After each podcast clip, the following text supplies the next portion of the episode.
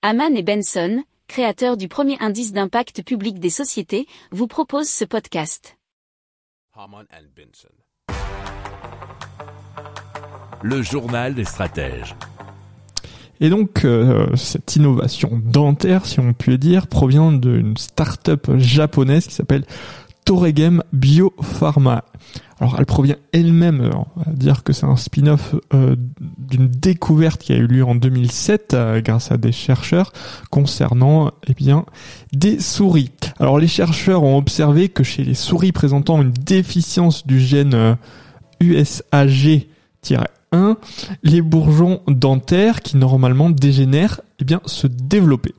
Alors, l'équipe de chercheurs a testé un anticorps destiné à désactiver la protéine USAG1 sur des souris et des furets pour stimuler leur croissance dentaire.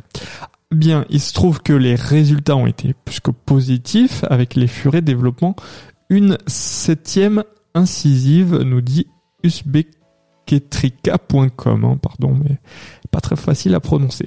Alors, euh, le, bien la, la, société prépare des essais cliniques sur l'homme qui sont prévus pour juillet 2024.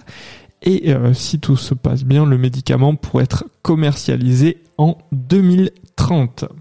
Pour approfondir ces sujets, abonnez-vous à la newsletter de Haman et Benson et écoutez nos autres podcasts que vous retrouverez dans les notes de l'émission ou sur notre site internet.